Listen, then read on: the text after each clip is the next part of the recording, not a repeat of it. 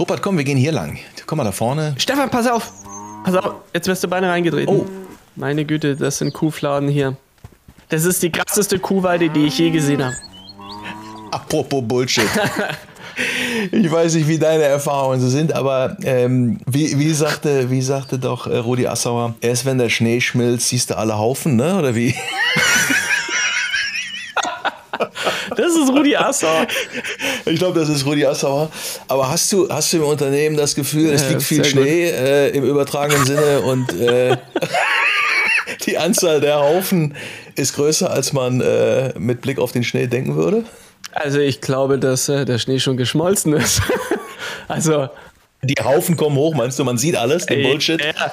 Nee, aber das Schöne am, unter, äh, äh, am Business ist, die nehmen sich ja mal alles so schön ernst, die merken ja selber nicht, dass das irgendwie Haufen sind. das ist ja das Geniale. Das ist, das ist einzigartig. Wie hoch würdest du denn schätzen, ist die Bullshit-Quote in Unternehmen? Ich meine jetzt mal im Ernst. Uh. Ist, das, ist das ein Problem oh. in vielen Unternehmen, dass man sich in die Tasche lügt, dass man sich im Grunde gegenseitig irgendwas erzählt, was eigentlich eine Scheinwelt eher ist als die Realität? Ich glaube, dass die Quote extrem hoch ist. Aber ich würde es zum Teil den Leuten gar nicht mal so anlasten, weil es ja wirklich so viele Schwingungen, Trends und unterschiedliche Möglichkeiten und Gegebenheiten. Ich meine, guck dir allein nur in den Social Media Wahnsinn, was da alles abgibt. Von Audio, von Reels, von Video, von XY, ne, von irgendwie in 10 Sekunden TikTok, alles auf den Punkt bis 20 Minuten YouTube und du musst permanent unterhalten. Also es ist so viel unterschiedliche Dinge und die für sich jedes Mal ein einzelner Kosmos ist, wo du wieder Dinge beachten musst. Und wer soll denn da schon den Überblick ähm, ähm, ähm, behalten? Und das ist natürlich, ähm, öffnet Tür und Tor für Bullshit-Bingo, weil, und das ist auch eine Business-Krankheit, niemand will sich ja ähm, irgendwie ähm, ausziehen und sagen, und sagen, ich habe keine Ahnung. Oder weiß ich nicht. Wer sagt das schon? Sagt keiner. Ne? Mhm. Also diese Gesichtswahrung ist für mich die Triebfeder von Bullshit-Bingo hoch 10 ne, weil jeder will kompetent wirken, jeder will schlau wirken und dann, ja, aber nie, du kannst gar nicht alles wissen und dann na, tun die Leute halt so zu angelesenen Headlines tendieren und meine Erfahrung ist, je mehr Bullshit-Bingo-Wörter im Satz, umso weniger hat es die Person begriffen. Und Leute, die es Ahnung haben, können Dinge einfach und klar erklären und da, da, da erkennst du eigentlich immer relativ schnell Kompetenz. Hm. Oder wie siehst du es? Oder, oder, oder wo würdest du sagen, wo die Quote ist? Also ich glaube, die Quote ist erschreckend hoch. Ähm, und du hast so die offensichtlicheren Cases, ne? so diese, dieser, dieser, also je öfter man Algorithmus sagt, desto weniger weiß man wahrscheinlich, wovon man redet. Also du hast. also ich glaube, das, das, das gibt es äh, als, als, als sichtbare äh, Version. Aber ich glaube, die, oder befürchte, dass die Dunkelziffer des wirk der wirklichen Umnachtung und des sich selbstreferenziell äh, sozusagen bestätigenden Wahnsinns was ist meine Strategie, auf welche Themen setzen wir und warum ist das gut oder schlecht. Ich glaube, dass in, dieser, in, diesen, in diesen Fragestellungen so viel Dunkelziffer Wahnsinn ist, dass, dass es, äh, glaube ich, insgesamt schon, schon erschreckend ist. Ähm, und das liegt natürlich, wie du sagst, unter anderem daran, dass man irgendwie glaubt, immer als der, der Wissende gesehen zu werden zu wollen. Ne? Also jeder muss irgendwie tierisch alles am Start haben und muss super souverän wirken.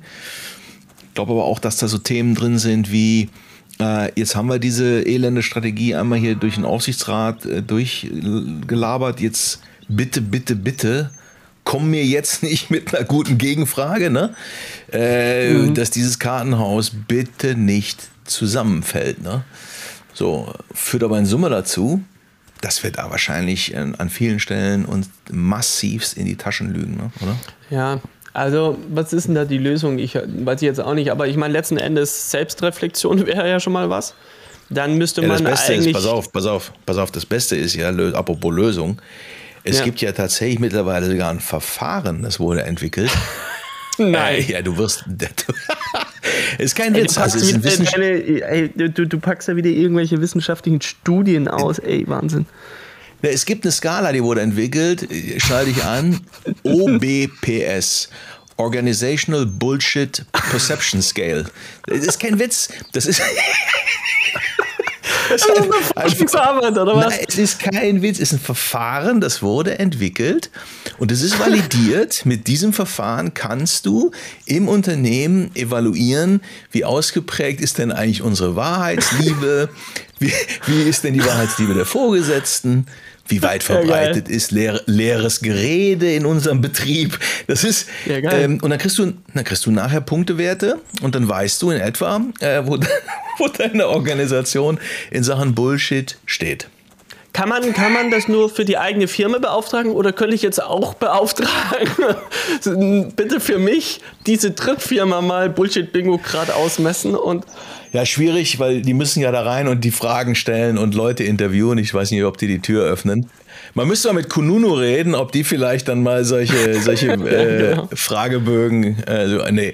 Also, aber, aber ich, ich, ich, ja, ich finde es super, ne? Und, und Spaß mhm. ist aber in, in, jetzt in der, in der aktuellen äh, Brand 1 wird das irgendwie kurz vorgestellt und das wird äh, natürlich als Scherz, ne? Das wird äh, BOX genannt, ne? der Bullshit-Index, als neue Metrik nach vorne. Ähm, und was so humorig, so. humorig klingt, ist natürlich, also dieses Verfahren ist, äh, halte ich für hochgradig relevant. So, und natürlich ja. lacht man drüber und denkt, oh Gott, ja, das kannst du ja nicht allen Ernstes andenken. Aber wahrscheinlich sollten das mehr Firmen andenken, als man denkt, ähm, weil diese Quote des Bullshits äh, total hoch ist. Und das ist natürlich weniger schlimm unten wie, an der Kaffeemaschine. Hoch steht da nicht. Also, nee, nee, also sie haben nur das Verfahren okay. vorgestellt. Ne, ah. und, und natürlich weiß, weiß das jetzt, ne, ist klar, das ist ja natürlich, wird jetzt nicht irgendwie äh, öffentlich erhoben und, und, und miteinander verglichen.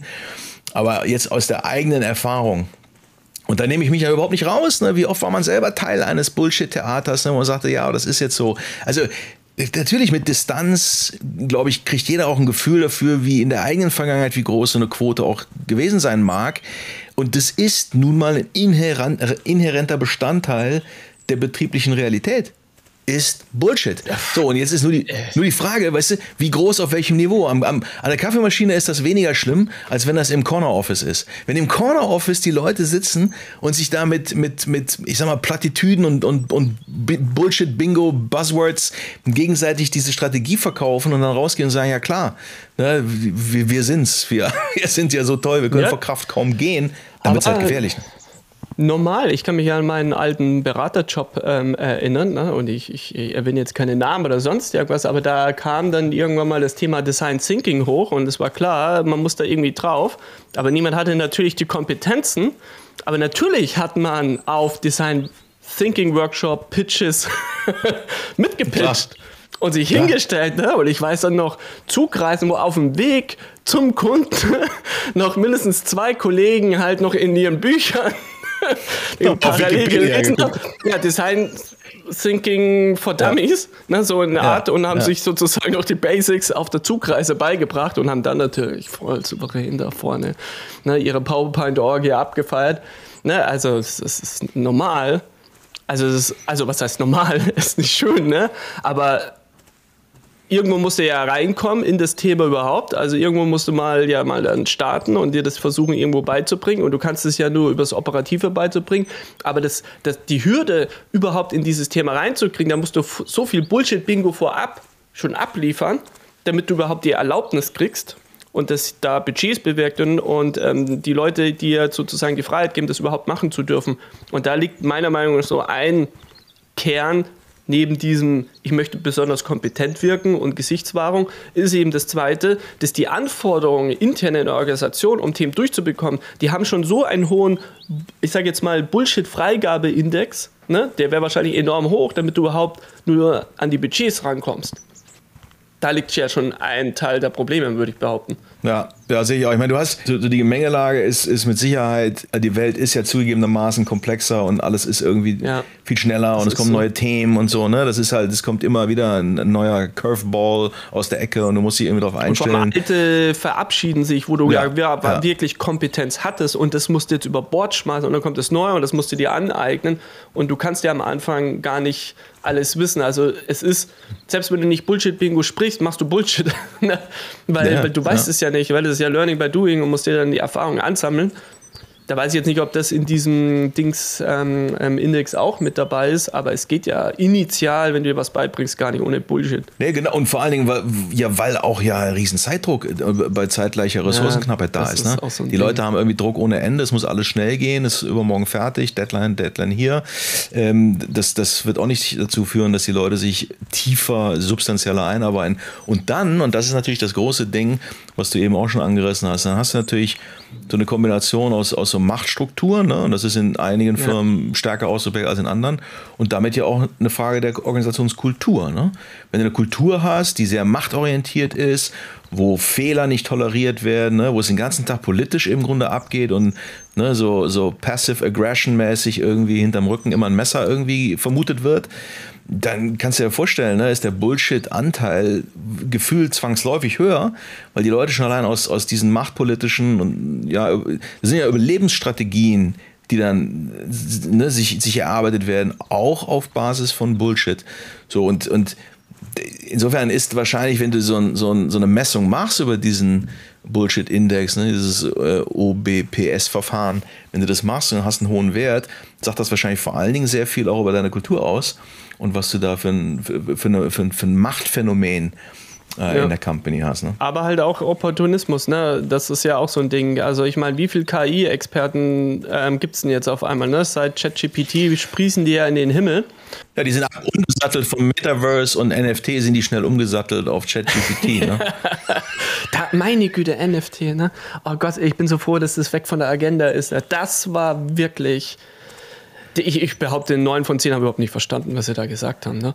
Also rein auch technologisch. Ja, die sind jetzt, die sind jetzt, die sind jetzt KI-Experte. Die machen jetzt ja, das, also das sind es stimmt, ja? aber das Schöne an diesem KI-Ding ist, da gibt es nur noch nicht so viele Fachwörter. also tun sie sich ja. noch ein bisschen schwer.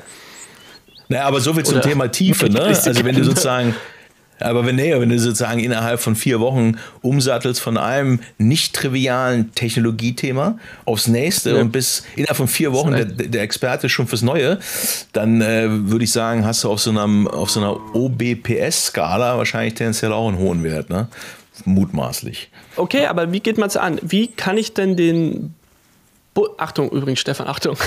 Oh, oh, da auf der Wiese da wieder. Wäre ich fast reingelatscht. Ja, ja, ja. Ganz schön viele Kühe hier, oder? QRner schielt uns auch schon ganz böse an. Hier, guck mal. Ja, die, die, wenn die nicht Erika heißt, weil dann fresse ich einen Besen. Also was kann man tun? Also wenn man ja in einer Entscheiderposition ist oder sagen wir mal zumindest an den Themen irgendwie schrauben kann, weil man irgendwie Befugnisse hat oder sonst irgendwas, was müsste man eigentlich machen, damit dieser Bullshit-Grad abnimmt und man sich nicht so in die Tasche lügt und die Dinge mehr vorantreiben kann. Also was meinst du? Also ich glaube, ein, eine wesentliche Komponente ist, dass man also eine wirklich ernst gemeinte Feedback-Kultur etabliert, fördert, vorantreibt. Ne? Dass Leute mhm. wirklich, wirklich ernst, ernsthaft an Feedback und zwar im Sinne des Wortes zurückfüttern, im Sinne von ich, ich verstehe, da ist was, da ist Nährstoff drin in dem, was da zurückgespielt wird. Ne? Da wachsen wir gemeinsam am, am Inhalt der Rückmeldung. Ähm, das ist immer so schnell dahergesagt, ne? wir geben uns hier alle irgendwie Feedback. In der Regel ist das eben nicht so wirklich der Fall. Und das ist, glaube ich, eine gute Basis, ne? zu sagen, ich, ich, ich gebe dir auch die Rückmeldung, wenn ich das Gefühl habe, dass du gerade auf dünnem Eis ziemlich schnell schlitterst, dann mhm. äh, ist das auch völlig in Ordnung hier in unserer Kultur dass ich das anspreche. Und nicht, um dich zu diffamieren oder, oder zu demaskieren oder irgendwas. Nee, um in der ja. Sache, ne, nochmal, um der Sache auf den Grund zu gehen. Ne, denn am Ende vom Tag geht es darum, dass man sich tiefer reindreht in den Sachverhalt und nicht auf der Oberfläche bleibt und sagt, ja, das klingt irgendwie auf den ersten Blick alles schlüssig und dann let's go, sondern über Feedback eine Kultur etablieren, die zuhört, die auch tief, tief, auch tiefe Debatten, inhaltliche Debatten führt. Ne? Also ich finde ja auch das, ne, die Kunst, These und Antithese zu einer Synthese zusammenzuführen, im besten Hegelschen Sinne, ne? das ist etwas, was uns oft fehlt. Weil die Antithese als Provokation empfunden wird, als sozusagen, als Affront sozusagen dem, der die, der die These irgendwie formuliert hat. Und das ist ja nicht so.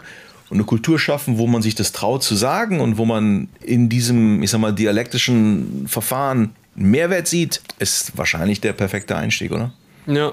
Finde ich super. Ich glaube, da würde sich auch direkt in das nächste Thema äh, anschließen, weil ich glaube, Fokus ist auch noch so ein Ding, ne? weil wenn du auf Tanzen, also auf 20 Hochzeiten tanzt und alles ein bisschen machst, aber nichts davon richtig gut, ne? aber dann versucht natürlich jede Abteilung, jedes Team eine Daseinsberechtigung zu finden, warum es man weitermachen sollte und so weiter und so fort. Ne? Das öffnet ja auch Tür und Tor für irgendwie Floskeln, Pseudo-Ergebnisse ähm, und, und, und irgendwelche Bullshit-Faktoren. Äh, äh ne? Also wenn du sozusagen dich wieder auf wenige Themen beschränkst, dann hast du ja zwangsläufig auch den Druck, zu sagen, aber die müssen wir dann auch wirklich beherrschen und dann da in die Tiefe reinzugehen. Ne? Wenn du natürlich breit aufgestellt bist, dann gehst du nie irgendwo richtig tief rein, weil äh, da klopfen schon die nächsten 19 Themen und ich habe gar nicht die Zeit, mich auch als Management-Team ne, mit einem Thema so tief zu beschäftigen und das zu kontrollieren oder zu managen oder Qualität zu fördern, weil da stehen schon die nächsten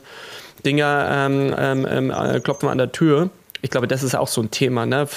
Viele ja, Firmen ja. verzetteln sich, sind nicht fokussiert genug, wissen auch nicht ganz klar, wofür wollen sie stehen und konzentrieren sich dann darauf. Und ich glaube, das öffnet dann auch die, die, die Flutwelle die, ja. für sowas. Ne? Die große Chance der Stopplisten, ne? das ist auch, äh, hört man ja. viel zu selten, ne? mal, mal Listen anlegen von Dingen, die man beendet und sagt, okay, das ist jetzt eben explizit etwas, was wir nicht mehr tun, damit wir uns mit mehr ja. Fokus und damit auch qualitativer, ja, mit mehr Tiefe mit den Dingen auseinandersetzen können. Naja, das würde ich, das würde ich auch sofort äh, unterschreiben. Ne? Ja, man sagt ja immer für Qualität, man muss neunmal Nein sagen, bevor man einmal Ja sagt, auch wenn das für die Organisation extrem frustrierend sein kann. Ne? Aber gleichzeitig, wenn dann das Ja mal kommt, was dann, dann geht es mit Enthusiasmus halt voran. Mhm. Ähm, ja, aber. Ich meine, das andere, ich glaub, also was ich noch ergänzen würde, ist dann mal das Thema ich sag mal, Analyse. Was mir auch auffällt, ist, dass wir auch heute noch also die Datenlandschaft in den meisten Firmen ist, ist ja ziemlich fragmentiert und all over the place. Ne? Jede Abteilung hat so die eigene Datenrealität, die eigene Datensicht. Stimmt. Und dann werden sozusagen die Analysen aus den eigenen Bereichen auf Basis der eigenen Daten selbst aufbereitet, kommentiert, bewertet und Ableitungen formuliert. Und das ist natürlich ein hoher Anspruch. Das setzt ja schon äh, auf der Hypothese einer Schizophrenie auf. Ne? Ähm, sozusagen meine eigene Performance kritisch neutral zu analysieren, um dann eventuell festzustellen, dass wir hier seit ein paar Monaten irgendwie fehlinvestieren, fehloptimieren, fehlallokieren. Das macht kaum jemand. Stichwort ne, Macht und Kultur und ich will ja auch gut dastehen. Das heißt, ich würde dringend empfehlen, gar nicht als äh, auf dem Prinzip des Misstrauens basierend, sondern auf dem Prinzip der, ich sag mal, äh, analytischen Neutralität basierend, dass man ähm, äh, wichtige, ich sag mal, analytische Vorgänge neutral durchführt. Dass man jemanden hat, der nicht in einem Fachbereich jetzt irgendwie agendapolitisch irgendwie motiviert ist, sondern der am, an der oder an dem CEO hängt und wirklich das, was da in der Firma passiert an Performance, in der Lage ist, das neutral ähm, darzustellen. So.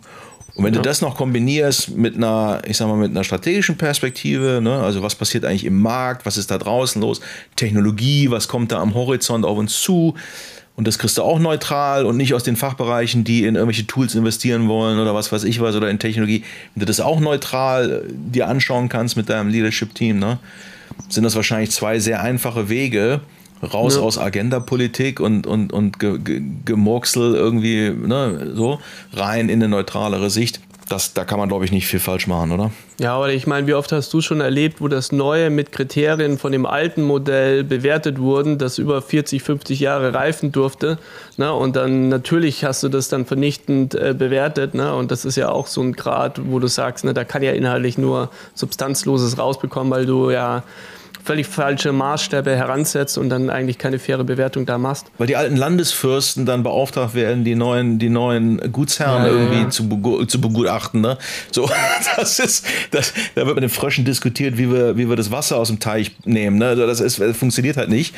Du, du brauchst Neutralität, völlig klar. Ne? Ja. ja, apropos Neutralität, guck mal, ich habe da einen Trampelpfad äh, gefunden, der uns, glaube ich, wieder hier von dieser Kuhwiese runterholt, bevor du deine schönen neuen Sneaker hier dreckig machst. Ja, let's go.